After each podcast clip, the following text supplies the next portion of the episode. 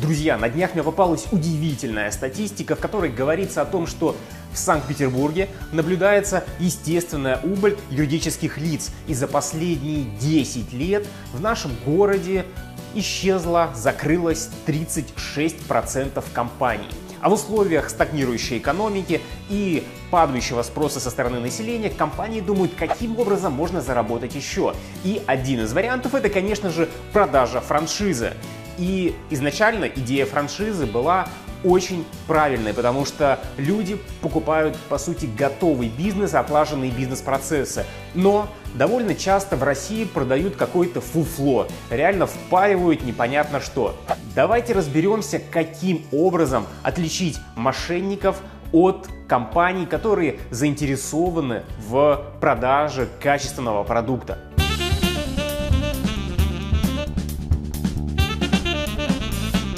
Но ну, для того, чтобы не переливать из пустое в порожнее, давайте возьмем в пример одну реальную компанию. Я каждый день хожу мимо кофейни Этлон. И эта сеть кофеин в Санкт-Петербурге достаточно уже большая. И у них есть кофейни в встроенных помещениях, в торговых комплексах, отдельные киоски у станции метро. И я действительно вижу, что эта кофейня существует, работает, и туда заходят посетители. Но давайте рассмотрим пошаговый алгоритм на примере этой кофейни. Кстати, я не созванивался ни с кем из собственников. Мне э, интересно показать вам объективное мое мнение. Прямо по ходу видео мы с вами будем разбираться, что из себя представляет эта кофейня.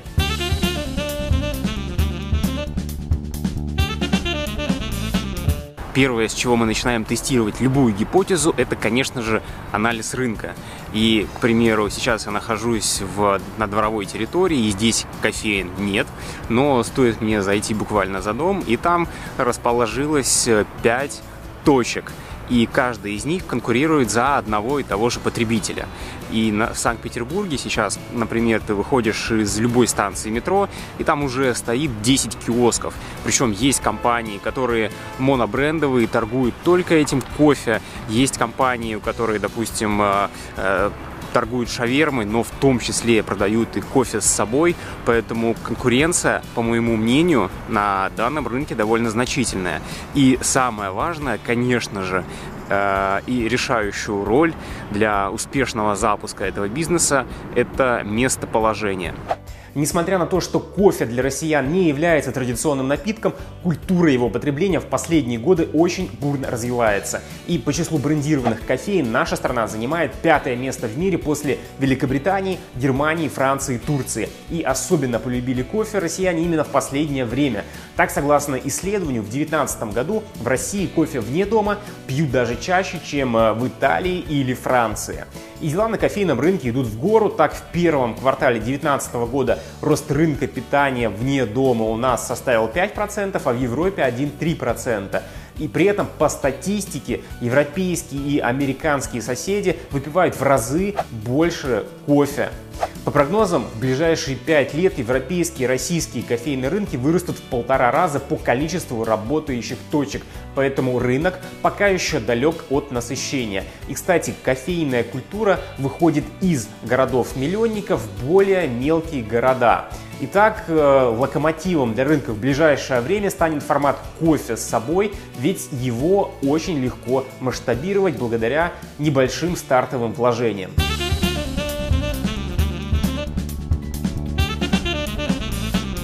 Затем мы проверяем продукт, который компания предлагает своим клиентам. В первую очередь это можно сделать дома, сидя за компьютером и изучая отзывы о продукте компании со стороны ее клиентов. Я посмотрел много разных отзывиков, и в первую очередь нам, конечно же, необходимо обращать внимание на негативные отзывы. Но, честно говоря, я не нашел огромного количества негатива. Есть позитивные отзывы, позитивных отзывов большая часть, но и негативные отзывы, конечно же, также присутствуют. А, затем мы смотрим отзывы от сотрудников этой компании. Поэтому теперь пришло самое время пойти и посетить кофейню вживую. Я регулярно бываю на Заставской улице, поэтому именно в эту кофейню Этлон я решил заглянуть. Кстати, хочется особо отметить то, что на Заставской улице сейчас уже есть огромное количество кофеин, буквально с десяток точек, в том числе и пекарни, где вы запросто можете купить кофе с собой. И самые демократичные цены начинаются от 40 рублей.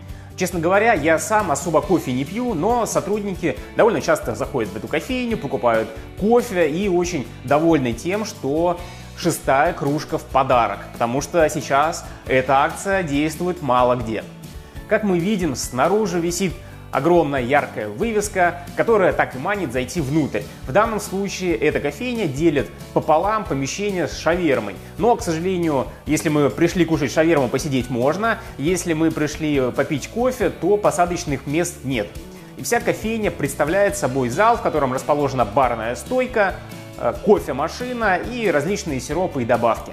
Когда я пришел, передо мной покупала кофе девушка. Когда я уходил, то э, тоже еще одна девушка подошла и стала покупать кофе. Кстати, за стенкой, буквально в полуметре от этой кофейни, расположена другая, э, более древняя кофейня, которая там появилась на несколько лет раньше. Но за время съемки именно этого видео я там людей как-то не заметил.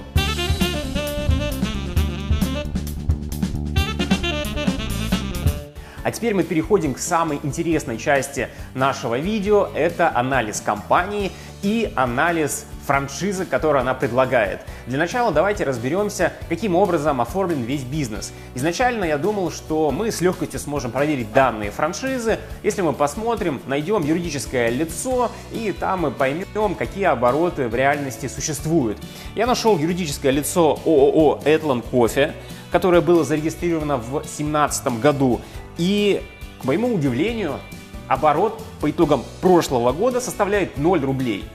Но очень важно отметить то, что эта компания является собственником товарного знака Этлан Кофе. И этим юридическим лицом владеют два физических лица – Ермоленко Александр и Обинов Найтна в равных долях.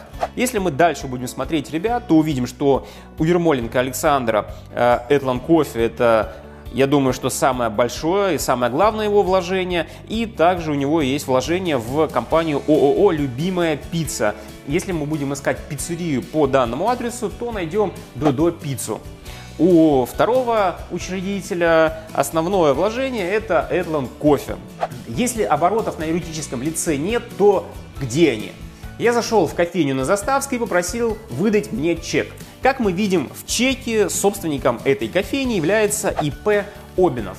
По сути, мы посетили разные кофейни, и все кофейни оформлены на двух собственников этой ООшки. По сути, это логичный вариант для того, чтобы э, минимизировать свои налоги, пока есть такая легальная возможность. Когда ребята превысят предел по ИП, соответственно, они будут вынуждены просто перейти на ООО.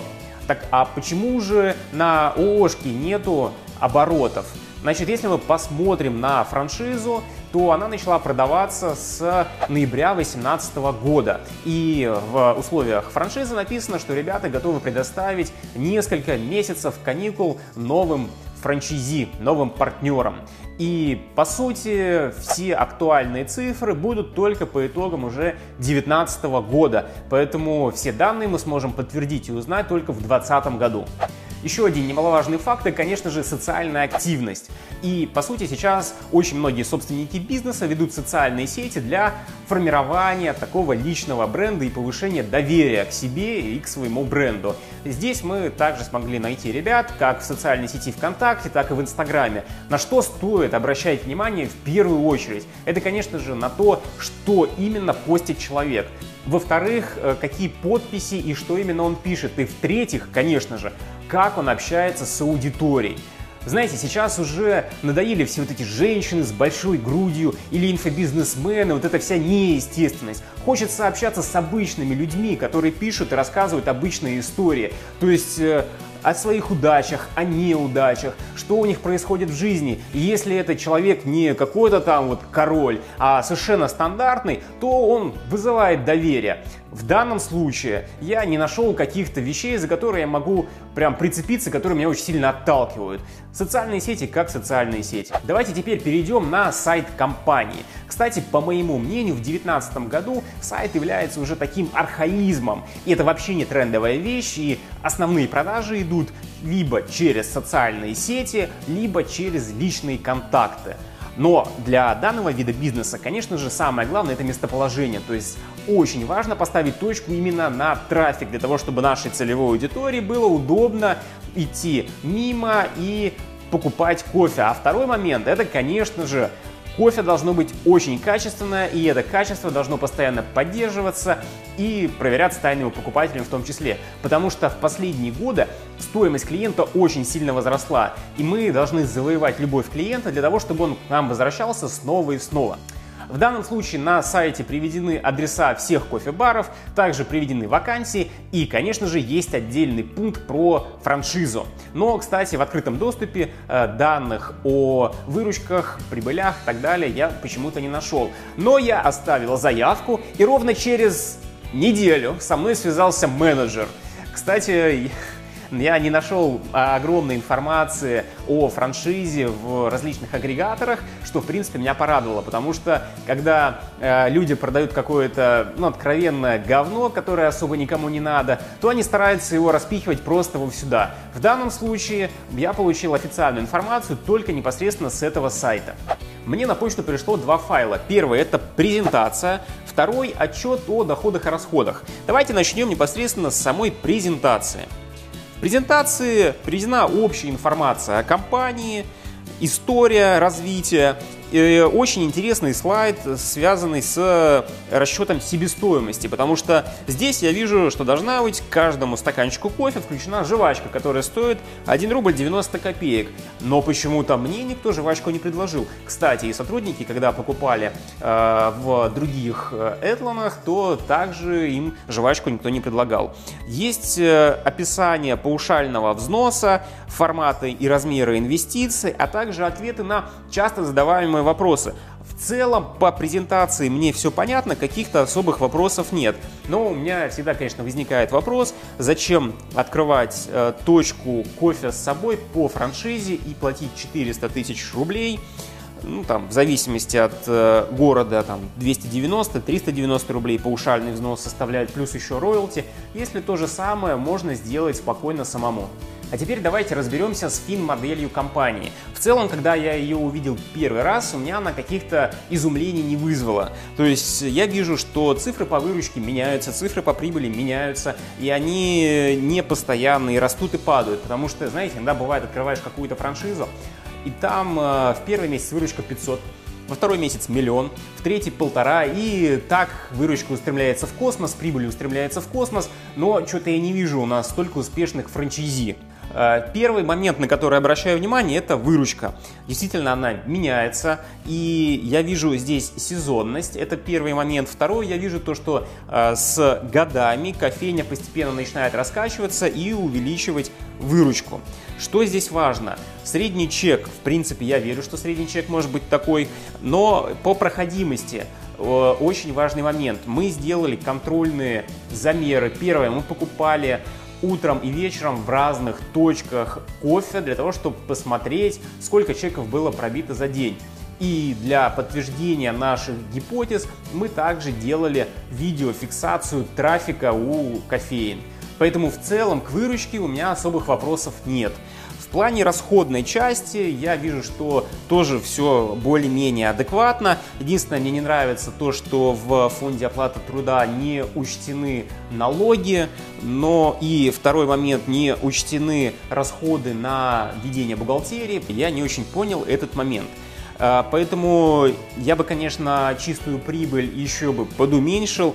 Плюс я не вижу налог с итоговой прибыли но в целом общая финансовая модель более-менее адекватна.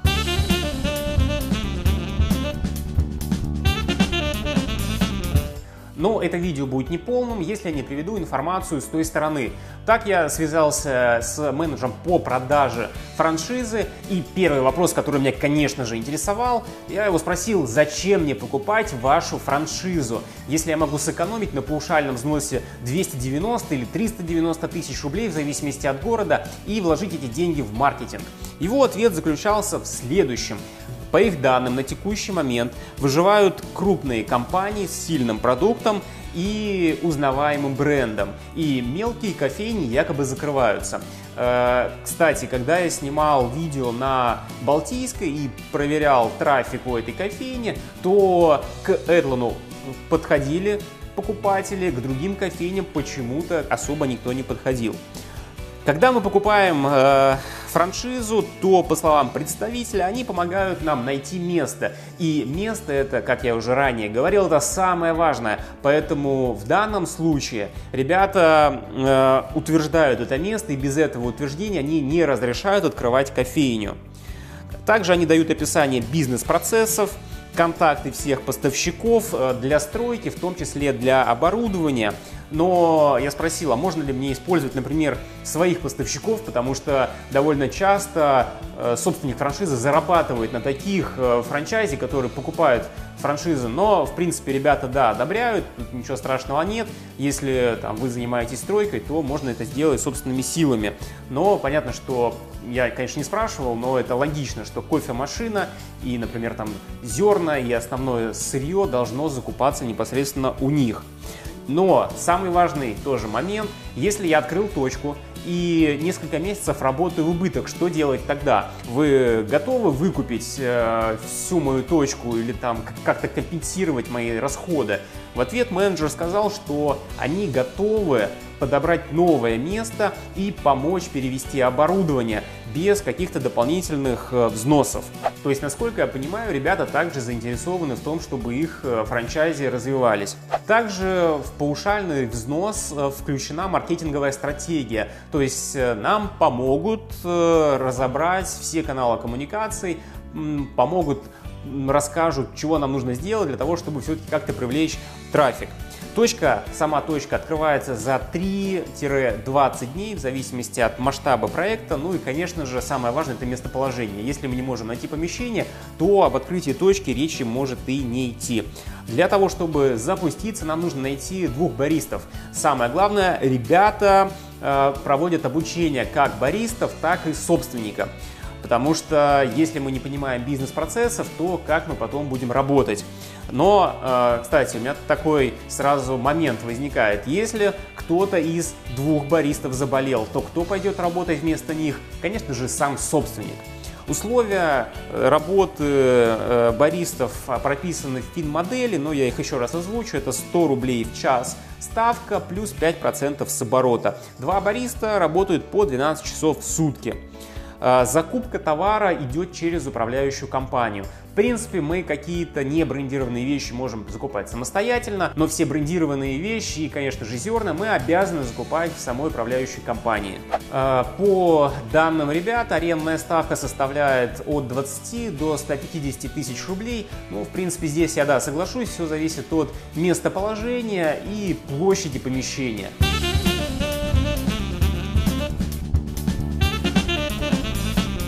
Еще один момент, на который мы обращаем внимание, это, конечно же, маркетинг. Чаще всего компании, которые продают франшизу, они делают акцент на продаже именно франшизы, а не своего продукта. И я думал, что я сейчас зайду на сайт компании, на нем стоит пиксель, и потом меня будет преследовать везде таргетированная реклама во всех социальных сетях и на всех сайтах. Но нет, я ничего подобного не увидел. Э, в целом э, компания меня нигде не преследует. И в целом компания особо нигде агрессивно не продает свою франшизу, и это на самом деле очень приятно. Основная активность э, у компании происходит в социальной сети ВКонтакте. Там я вижу у них живое сообщество, хотя не так много людей, но видно, что люди, потребители реально заинтересованы и участвуют в акциях компании. Но самое важное, то что когда я был в кофейнях, то я видел людей, которые покупают кофе, и оно им нравится. Ребят, я надеюсь, что вы сами сможете сделать выводы по данной франшизе. Это видео это как э, некая независимая журналистика, то есть я привел общую концепцию, методологию, что делать, что исследовать.